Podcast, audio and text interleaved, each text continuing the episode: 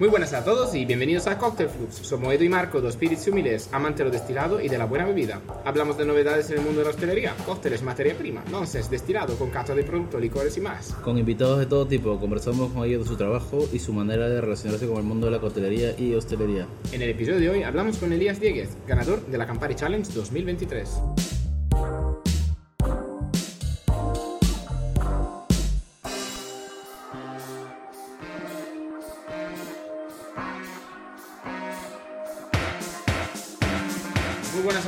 A todos, ¿qué tal Edu? Eh, muy bien, Sí. empezando una semana más. Una semana más. Una semana más. No Empezando otra- con un otra, ron. ¿no? eh, probando otra No sé vez que el ron. por la calle, digo... Escucha, probando otra vez el ron que no. El ron Colón, ¿no? Que el ron de Colón. Que de, hecho, que de hecho ya existe. Por lo cual, que, o sea, que alguien me ha dicho Alguien algo y, se o sea, la idea se ha escapado de, esa, de Sí. ese petit comité Sí. que era esa, Algo, esa algo. sala. Empezamos ya con nuestro invitado, bartender berinense, amante de la naturaleza, la gastronomía y la libertad. Está con nosotros Elías Dieguez. Hola Elías, ¿qué tal? Hola, muy bien. ¿Qué tal, Elías? Pues, Muy bien, encantado de- Sí, perdóname. Nada, nada. Digo, encantado de estar aquí con vosotros, que me propusieseis acompañaros aquí durante un ratito y nada, vamos a, a pasárnoslo bien, que, que es para lo que estamos aquí. Por fin alguien que le hace ilusión estar aquí, ¿no? Joder. Así, No, la, lagrimita, lagrimita, es, es una, lo- es una lo chiste de- vi- visual este, ¿no? Los demás lo disimulan. Ya, ya, Lo demás lo disimulan son bien. Muy buenos actores, ¿no? Como tiene que ser en esta, en esta industria de, bueno, de poner buena cara, aunque el juego a veces eh, esté, esté trucado, ¿a que sí? Yo creo que, que lo esconden, a todos le- Sí. les gusta al fin y al cabo estar aquí y hablar Sí. un poquito. Bueno, hablar siempre, ¿no? Hablar siempre, sí. bebiendo algo. Sobre todo, sobre todo bebiendo algo, ¿no? Si, si le metemos la gasolina, Exactamente. el coche funciona. Bueno, ¿quién eres tú, Elías? Así de... mm, Para que la Sí. gente que haya escuchado, te haya escuchado, pues para que te ubique, para que te ubique donde... Sí, no creo que poco. Tampoco me, me conozca mucha gente, igual después de lo de Cuéntanos, Campari un a poquito más. trabajo, ¿no? Cuéntanos tu, Sí, eh, cuéntanos tu resumen profesional y qué has estado haciendo en los últimos años, tus experiencias y todo así. Nada, soy un, un chico que viene de un, de un pueblito pequeño de, de Ourense, como has dicho, de, de Berín. Y que bueno, para mí eh, llevo relativamente poco en el, en el mundo de la coctelería, pero sí bastante en el, en el mundo de la hostelería. Como todos, empecé muy joven, empecé pues igual con 15 años en la barra detrás de unas fiestas de un pueblo. Bueno, yo he empezado mucho más, mucho más Sí, tarde, sí. ¿eh? No, yo, yo 15 años no. ¿Tú, ¿Tú cuándo has empezado? Porque eh, tú, Edu, ¿cuál es tu profesión en realidad? Eh, ¿Quieres- yo tengo algunas. ¿Quieres tengo compartirla? algunas. En otro capítulo, Ya. mejor. Otro...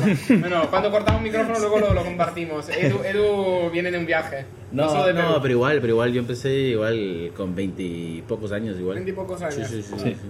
Yo lo que es en coctelería empecé con, con 20 y pocos, lo que pasa, yo creo que todo es un proceso, todo el mundo empieza con una bandeja en la mano, eh, o la mayoría, y después un poco yo creo que en lo del cóctel fue un poco de rebote, siempre me gustó mucho la, la gastronomía.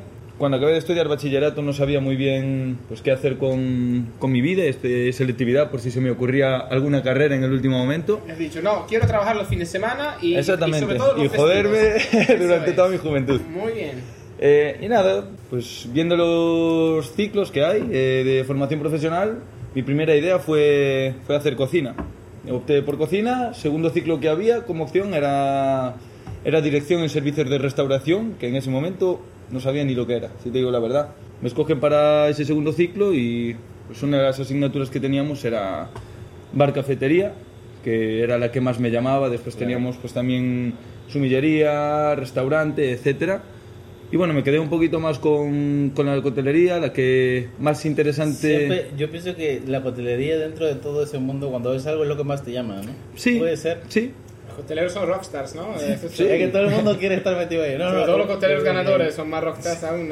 sí, al fin y al cabo por esencia siempre te gusta ver a ves una persona mezcla, o, o también la sirviendo- postura que tiene, ¿no ves ahí? Exactamente. Es el, el chulo. Sí, Exactamente. ves, ves Decirlo- el bigote con la cera. ¿no? Ves la, Sí. la pajarita, lo que sea, ¿no? O ves la chaquetilla La incluso. chaquetilla, Hay sí. unas chaquetillas que son... Ahora porque está de moda chaquetillas. Antes se usaba yo que sé, un delantal y ya está. Mental y para afuera. Sí. Claro. Y preguntas, Verona, ¿cuántos años tienes así? ahora? Tengo, tengo 27 años y bueno, como te decía, hubo un momento que yo estaba trabajando al principio en, en Paradores, que es la, la cadena de, de hoteles del, del estado. En un momento estaba ya como aburrido, también tenía un poco de ímpetu por aprender nuevos idiomas y yo sabía que quería meterme un poco dentro de la barra y decidirme a, a Londres por, por dos añitos. A pesar que te mudaste aquí para aprender el castellano.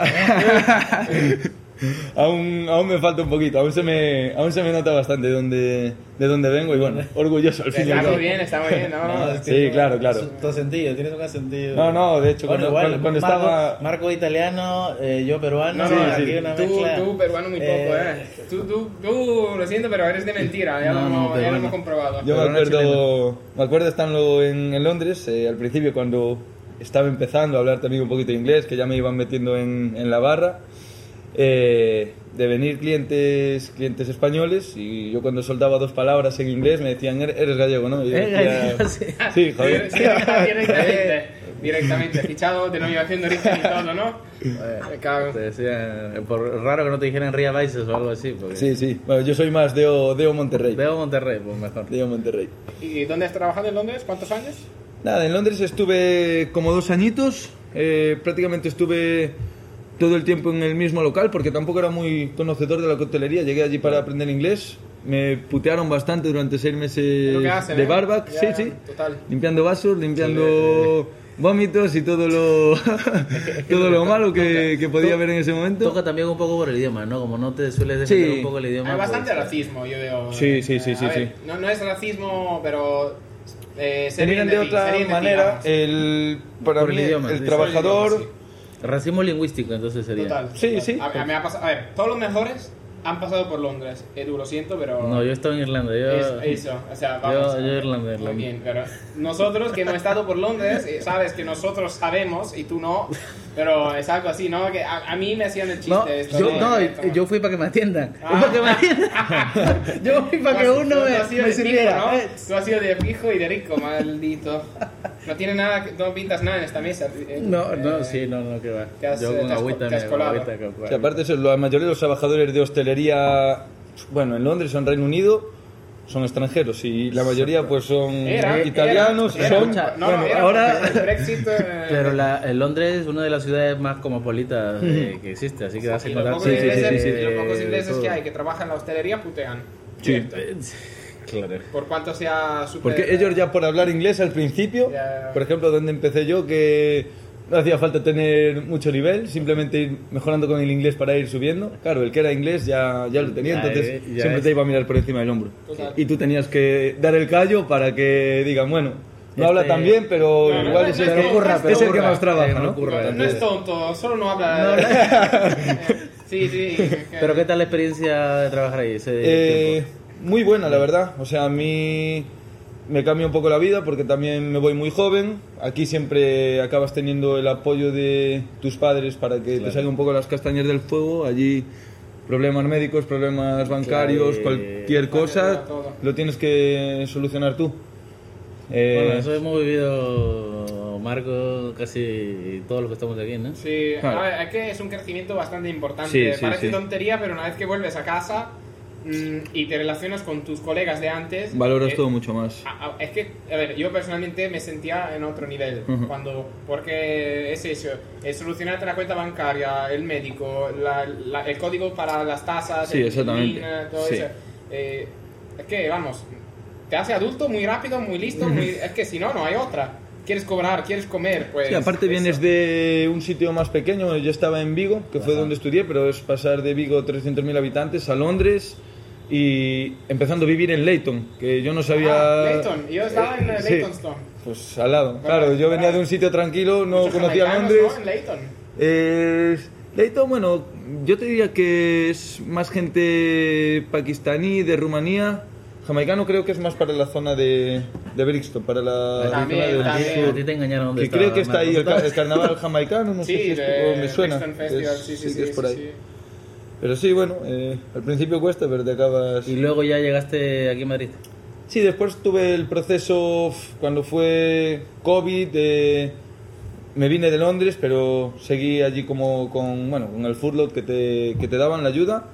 Cuando regresé para Londres era como que ya no me apetecía tanto volver a engancharme al fin y al cabo a donde estaba. Eh, después por otra serie de problemas también decidí volverme junto con, con que también se venía el Brexit. Y me tomé un año un poquito de, de parón en casa, en Tranquilo. Galicia.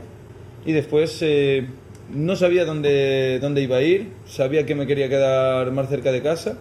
Y tampoco conocía mucho la, la industria aquí en, en España. Y decidí, estaba entre Madrid y Barcelona.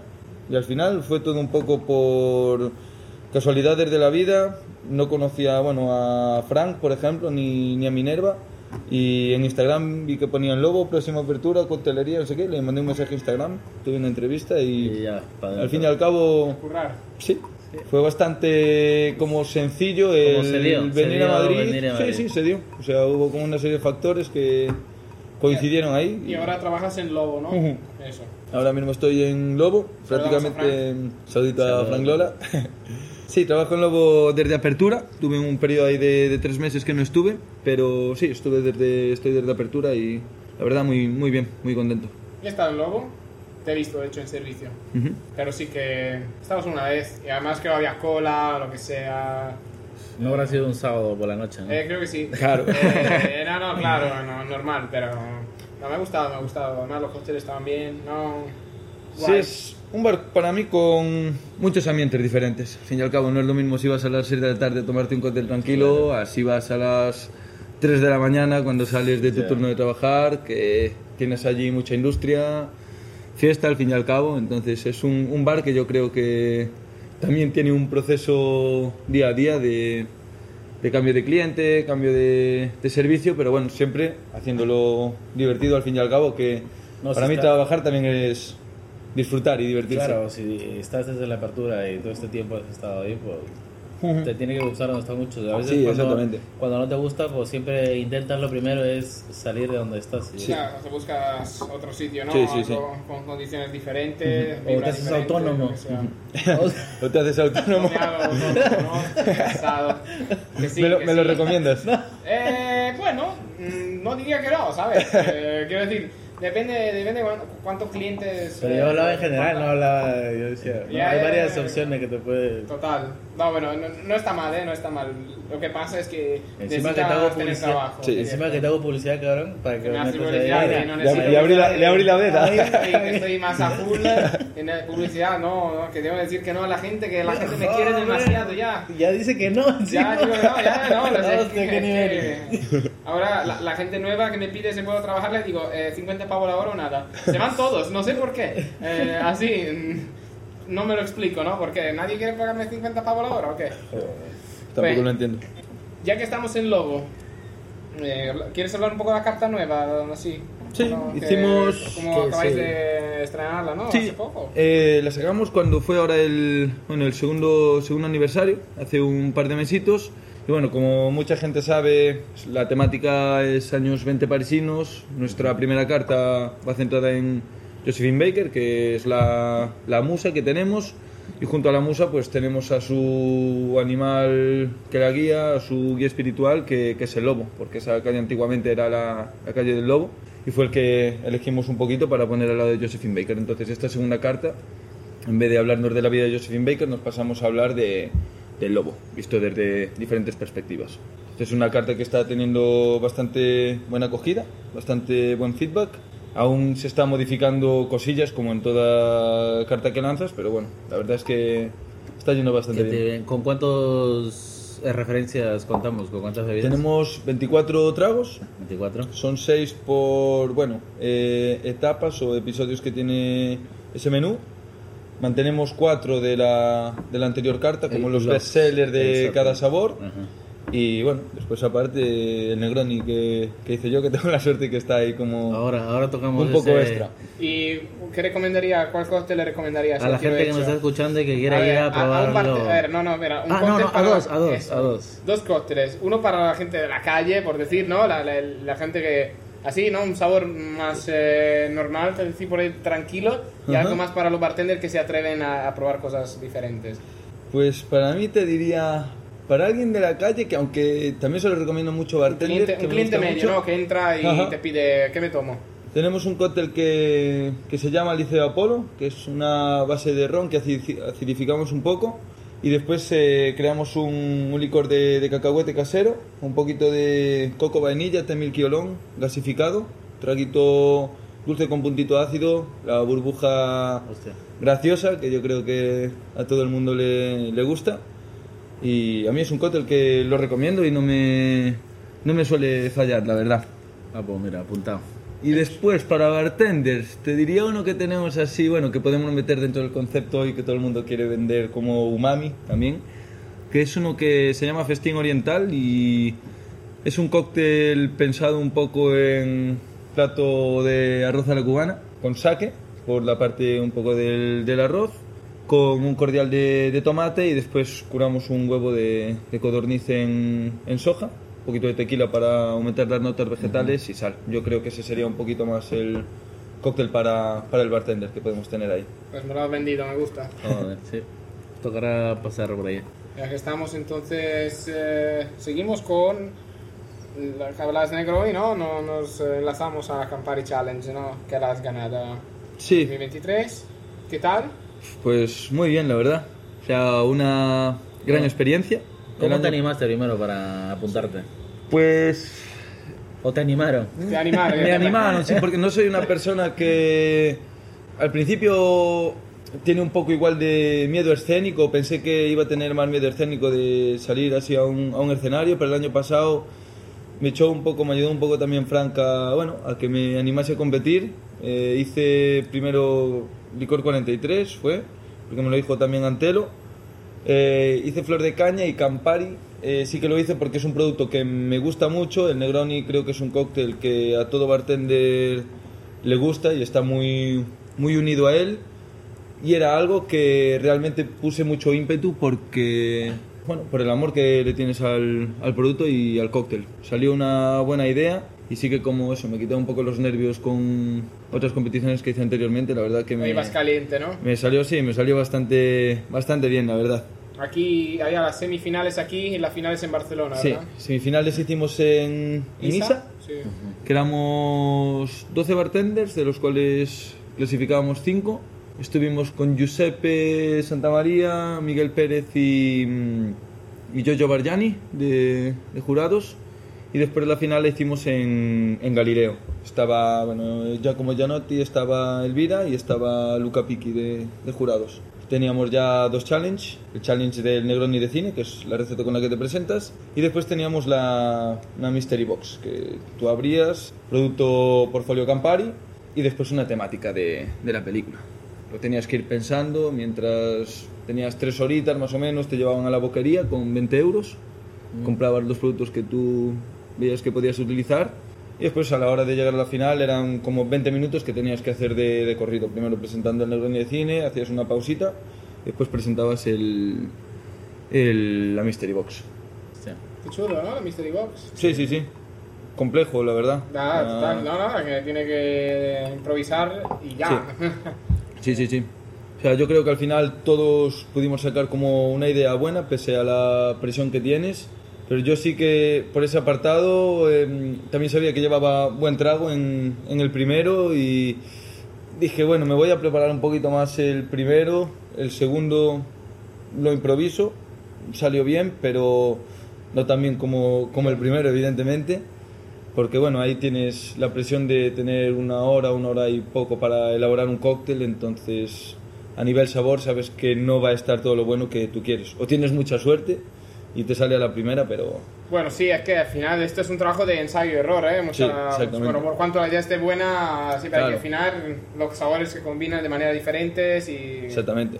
Sí, no, no, no es Y- fácil y- acertarla a la primera. Y el, tu cóctel está en la carta esta nueva que ha metido. Sí, ¿no? sí, lo tenemos, lo tenemos a, ¿Qué lleva ahí un poquito por, eh, apartado. Cuéntanos un poquito así por encima.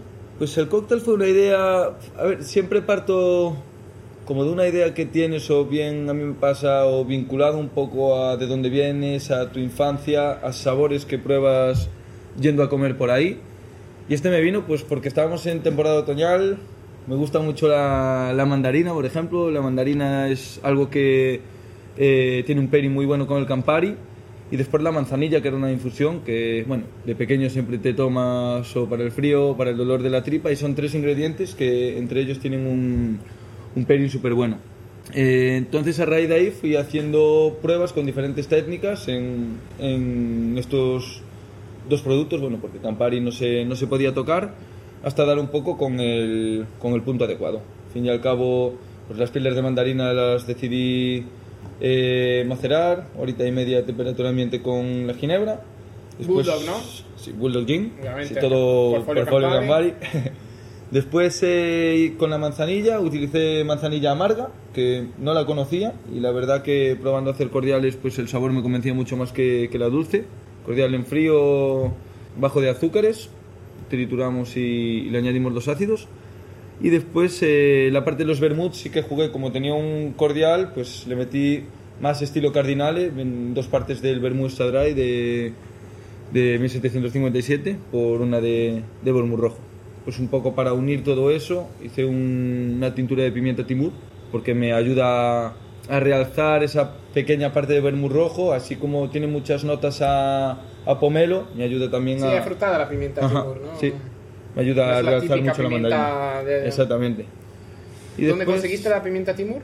pues la pimienta Timur se la, se la compra el chico de, de Black Pepper, que es al que le compramos todas las, todas las especias. La verdad que un crack, llevamos trabajando también con él desde, desde que empezamos y siempre nos trae, la verdad, grandes productos que trabajamos con él. Un sirope de curry de algas que teníamos, que nos lo hacía él, un, su rasa lanut, la verdad es que tiene, tiene muy muy buenos productos. Qué chulo. Y nada, y después lo, lo único, lo que más trabajo me dio realmente, porque tampoco lo había trabajado en mi vida, fue el, el ovulato, que decidí hacerlo de garnish y para la competición está bien. Ahora, ¿Con- si lo tengo que hacer... No, ovulato. El ovulato es como una, como una fécula de, de patata, digamos. De maíz, de ahí es donde sale, ¿no? Sí, de maíz, de patata, sí. maicena, Sí. ahí es donde sale. Y bueno, es un producto que si tú lo trabajas con una densidad como la del agua, pues se te arruga y... Como arena, ¿no? Exactamente, y se, o sea, se destruye, no lo puedes trabajar, entonces tienes que trabajar con mayores densidades. Entonces para eso tuve que hacer como una reducción de Campari, lo hice con mandarina y manzanilla, pero lo tuve que reducir bastante como un sirope, pues para que me dejase trabajar el- las propias capas del ovulato. Se hornea, se- yo lo horneo, lo deshidrato y te queda un crujiente que metes en la boca, se te deshace. Y tenía un poco también el sabor de lo principal que quería destacar en el cóctel. Un poco lo que más, más trabajo me dio. Ah, me imagino, ¿no? Qué guay. Otro más para probarme. Ya tenemos Sí, tres sí, sí. ya. Ya tenemos tres. Tendremos tres y más, y más. Eh, bueno, se me olvidó. Bueno, ahora, ahora hablar un poco, yo pienso que ya metiéndonos, ya que nos has contado un poco lo del Negroni Challenge más el Campari, perdón, eh, hablar un poco ya de tu momento de servicio, ¿no? El que das tú en el trabajo. Ah, espérate. Perdón, Eso, me ya. ha Yo llegado. mientras hablaba él se iba a acordar. Eso, Eso ya, es. Siempre hace lo mismo. Es que, vamos, eh, estoy como muy un slowpoke, no Internet Explorer, no computando. Eh, Loading, esa, loading, en, la, loading. en la cabeza tengo la- el circulito ese. Consejos para quien se quiera apuntar a una challenge, porque ya tenemos consejos por parte de Daniel Álvarez, pero él tiene una, o sea, un approach completamente distinto, yo creo, a, lo tuyo, por lo cual creo que está bien tener, eh, tener las dos cosas. Sí. eh, no, Para mí, sí. O sea, para quien quiera apuntarse, ¿qué le dirías? o sea, lo, lo primero que es lo que yo temía, para nada sentir presión o sentir un poco de miedo escénico, porque es normal. Yo creo que, mm, que es bonito pasar por eso y si llevas un buen trabajo realmente de atrás, yo creo que va a salir bien o si tienes algún error, probarás en la siguiente, pero yo creo que acabas teniendo una satisfacción personal por el trabajo que has puesto tanto detrás de tu trago como de, de una presentación y ver que eres capaz, que no hay un freno que te impida, sino que es una barrera que yo creo que uno igual se lo pone más personalmente y es sencillamente tirar para adelante. O sea, sin miedo de nada. Exactamente. Si te equivocas, te levantas. Exactamente. y ya está. Y al, al próximo año vuelves a intentar. Y mientras tanto hay otras challenges Hay donde puede otra- cagarla más. no sí, pasa claro, nada. exactamente. Total. O sea, para mí, en esta vida eh, tienes que cometer muchos errores hasta que algo te salga bien. Totalmente. Y de todo se aprende, fin y al cabo. O, o por eso, o eso se intenta, ¿no? Sí, sí, sí, sí. No hay nada peor que seguir haciendo los mismos errores y no, no aprender. Claro, sí, también hay que tener un poquito de ambición y, y confiar en lo que en lo que tú haces. Al fin y al cabo llevamos trabajando ya mm, mucho tiempo, creo yo, la gente que está detrás de la barra y también te apetece un poco probarte a ti mismo fuera de lo que es tu bar y yo creo que las competiciones es digamos esa plataforma que te permite hacerlo y yo por ejemplo no me veía para nada ganando la competición y después es, es una satisfacción como muy personal Ya, y que te puede abrir muchas puertas. total. Eso, eso sí. Eh, eso sobre todo eso, ¿no? De las puertas, o llegar al final, a final, por lo menos. Exactamente. Sí, sí, que tienes unas petit comité, ¿no? Eh, no son 20 personas que están mirando, sino 6, 5, 3, lo que sea. sí, sí, sí. Y que has ganado, así, ¿no? También, eh, has ganado, pero ¿qué? ¿Qué? Sí, nada, eh, gané junto con, con Yasmín, que ganó ella mm, el challenge de la Mystery Box, un viaje que estuvimos en, en Milán un día y en Florencia dos, fuimos con- junto con Giuseppe. No hicimos guest, no había final internacional, entonces la verdad es que fue disfrutar de las ciudades, Beber, comer. exactamente, Comer, de los bares, Es que, la gastronomía. guest, te toca currar. Exactamente. ¿Qué es esta? ¿Me traes a Italia? Claro, claro. ¿Para qué? ¿Para que curre un Exactamente. día? No, ¿qué va? No, no, no. No, aún lo hablaba con Giuseppe, por mí mejor que sea así, no nos preocupamos de tener que trabajar un día ni nada, simplemente vamos a, A disfrutar, Vamos a disfrutar. Yo creo, yo creo que es lo suyo, sí, sí. Sí, ir sí, a sí. pero bien, porque ya has trabajado, ya has hecho el trabajo. Exactamente. El trabajo ha sido ganar. Y, Sí, pero que eso es parte de la publicidad que te da. Total, total. Te toca también. Te toca, sí, Te sí. toca. Bueno, que esta hora, que probablemente también colabore un poquito este año con, con ellos, ya lo trabajaré ahí. Entonces está Claro, bien que- que, eso, que esos tres días fueran de, de holgorio un poquito. Qué bien. Y merchandise, me imagino, ¿no? Te habrán dado merchandise. Eh, un poquito, un, Americano, po- ¿no? un poquito tengo en casa. No, americana no, no me dieron, no me la dieron. Americana, blanca, no. Esa- No me la dieron aún, la tengo, a ver si, si la consigo ahora dentro de, dentro de poco. Ojo, ojo. Lo líquido lo tengo, el portfolio lo tengo, pero Ah, bueno, me imagino sí, te habrán dado una caretilla de alcohol, ¿no? Un maletín. un mini palé, o un, un medio palé de alcohol, ¿no? sí, sí, Todo un poquito, tienen. está, está el armario bastante, A mí Appleton bastante me gusta lleno. como ron, además. Sí, sí, sí. eh, me, me parece interesante el portfolio, tienen cosas bonitas y además, ¿no han, ¿no han comprado Genesis ahora? No lo sabemos, ¿verdad? Pues, si te digo la verdad, no lo sé. Es que tampoco yo lo sé, estoy- no estoy seguro, pero me da que han comprado Genesis, por lo cual ahora tienen también brandy a saber que, que van a cocinar eh, lo de Campari. Bueno, está bien, me lo, me lo apunto también. Sí, para, para el siguiente, la siguiente entrega de, de la, de- del palé, ¿no?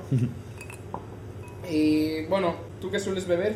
Yo creo, la respuesta de la mayoría de los bartenders igual es que depende del momento, ¿no? Ya, sí. Eh, pero si soy un, Mira, una son persona... bartenders que te piden esto y, nos esperamos que nos den una Sí, respuesta. Es que, me gusta mucho el... ¿Qué bebes en verano? Que bebes en verano, que ¿Qué bebes en invierno, invierno? que bebes cuando estás enfadado, que bebes cuando. ¿O tu bebida favorita? O sea, sí, por temporada, por algo, algo que te podrías tomar en cualquier, cualquier- momento, es aunque, una- aunque eh, es una no buena- quieras. Por ejemplo, Es una buena. para mí un Negroni siempre, Ajá. personalmente. Pero hay momentos que no quiero un Negroni, pero podría tomármelo, sí. Si alguien me dice, toma un Negroni, y digo, pues vale, me sacrifico, ¿no? Pues eso. Yo creo que... Un cóctel Te que diría- tú te puedas tomar a pesar de cualquier eh, condición climática clima- y todo, y, y- y- y emocional, ¿no? Que tú estés. Daiquiri, te diría. Un daiquiri. Un pues, daiquiri. está. Fresquito, fresquito. Fresquito. Sí, sí, sí. Yo creo que nadie le dice que no a un, a un buen daiquiri, al fin y al cabo. Es, es lo que digo yo, ¿no? Yo, sí, yo sí, yo sí, por ejemplo, yo diría, y que se te caiga- y que se- por ejemplo. Y que se te caiga un puñado de hierbabuena ya... Y sí, y si- te cae, si se te cae pomelo y si se te cae maraschino, eh, no, si se te cae de todo. Pues eso, y algo raro que te han pedido así para... Así como anécdota en el Así trabajo. como Algo raro. eh, no tiene que ser en- no tiene que ser en el logo, pero cuéntanos de algún cliente malo, por favor. Cuéntanos, cuéntanos algo, algo jugoso, ¿no? Que así. Yo te diría, si algo raro que me pudiesen haber pedido margarita sin alcohol, Un clásico. Ah, un clásico, la verdad, clásico. que es como, bueno, te doy un shot de zumo de lima si quieres y lo agito. Y pff, es que historias yo creo que, al fin y al cabo, hay muchas en los bares, eh, prácticamente cada, Claro. cada día es una historia, Ah, ah, una historia nueva. Ahora que has dicho, mira, se han buscado variaciones para el Negroni sin alcohol. Ojo, O sea, eh, un que, bitter Sí. sin alcohol. que Kevin Sí, Costner sí, sí. ha hecho una receta de sin Negroni sin alcohol. alcohol. O sea, y ahora estoy pensando, ¿no han sacado todavía, o estará en proceso, un, mar- un margarita? Ya, no, no, pero eh, ojo, eh, porque Hamilton ha comprado Algarve. Algarve es el, el destilado de agave sin alcohol. O sea, que Hostia, no sabía, no sabía. Y hecho por Casalumbre. Lo que hacen Nixta, Basolo, Ancho Reyes. Ojo, porque va a llegar y está en- están en proceso, lo saben. Y saben Al final se, va a poder servir. sea, ¿Por qué han creado un Negroni sin alcohol? Porque saben que a los camareros lo piden. Sin alcohol, pues, Y los ¿eh? camareros que no lo saben dicen sí, van al bartender, el Te- bartender le- mete una cobrar y te, y te una voy a cobrar palabras sí, y- no, no, y te voy a cobrar 10 pavos por una mezcla de, de aguas aromatizadas Sí, sí, agua aromatizada, eh, agua con cositas. Con cositas. Con cositas. con especies Si al fin y al cabo el producto, si el producto triunfa, el que lo ha creado se hace de oro al fin y al cabo. Total, eh, estamos en, eh, a la espera de, de nuevas combinaciones sin alcohol, ¿no? Sí, Al fin y al cabo es un nicho de mercado. pues, si no hay Sí. margaritas sin alcohol, si lo inventas, si hay un poco un boom, Que no decimos nicho, ¿eh? O sea, nicho ahora a lo mejor, pero este nicho se está haciendo más ancho. El nicho se está comiendo otro nicho. Sí, sí, ¿no? sí, sí. Está haciendo un bicho. Ahora que está que toman nada sin azúcar, eh, bajo alcohol, los cócteles. Es que yo, yo creo que, sobre todo en Madrid, ¿no? Tenemos este gran subidón ahora de, de, de coctelería, de, de, bueno, de la gente que quiere tomar estas cosas. La, la gente a lo mejor piensa, o no sé, la gente, digo, quien sea, piensa que va a bajar. Yo creo que no va a bajar esto nunca, pero va a evolucionar hacia lo que decimos ahora, hacia el bajo contenido de alcohol y de azúcares. Y bebidas saludables, bebidas organics, bebidas fermentadas, eh, cosas Mira, un poco más... Por los fermentados, ahí más o menos iba más por los temas. Ahora, eh, todos los fermentados sueles tener ese sabor, por ejemplo, tirando fermentados con jengibre que te dan ese toque Sí. picante, que te da sensación Sí. alcohólica, buscando esos cambios. Yo pienso que ahora el mercado este está yendo para ese estilo. Sí, yo creo que al final, no sé, si alguien tiene miedo ¿no? al, al apostar en la coctelería, no tengáis miedo, porque de una manera o la otra, al, al final la coctelería, mezclar bebidas, ¿no? Mezclar diferentes tipos de bebida para conseguir sabores diferentes. Todo esto va a seguir cambiando, se va a cambiar la- el tipo de bebida, pero se va a seguir mezclando, porque buscamos complejidad, buscamos cosas que, que nos dejen un poco wow, ¿no? Sí, el cada efecto wow. buscamos más complejidad y siguiendo un poco las modas que cada vez van saliendo. Sí. Y es lo que dices, hoy en día, por ejemplo, la coctelería sin alcohol es algo que está muy en auge, el trabajar los fermentados igual. También. Y bueno, y la gente, yo creo que al cliente le gusta experimentar. En Madrid, bueno, ya estamos viendo ahora por la cantidad de coctelerías, de... Sale como setas. Ahora que lo dices de moda y los espacios de Madrid, están creciendo como no vean las cafeterías también, ¿eh? Ujú. De especialidad. Solo especialidad, De papi. especialidad, claro. Sí, es que nos hemos cansado del torrefacto y del Sí, café sí. quemado, ¿no? Por favor. En el centro voy y, y pateo una piedra y salen tres cafeterías de especialidad. Y sobre todo porque el café de especialidad lo puedes cobrar el doble más caro. Sí. Eh, sí, O sea, el doble más rentable.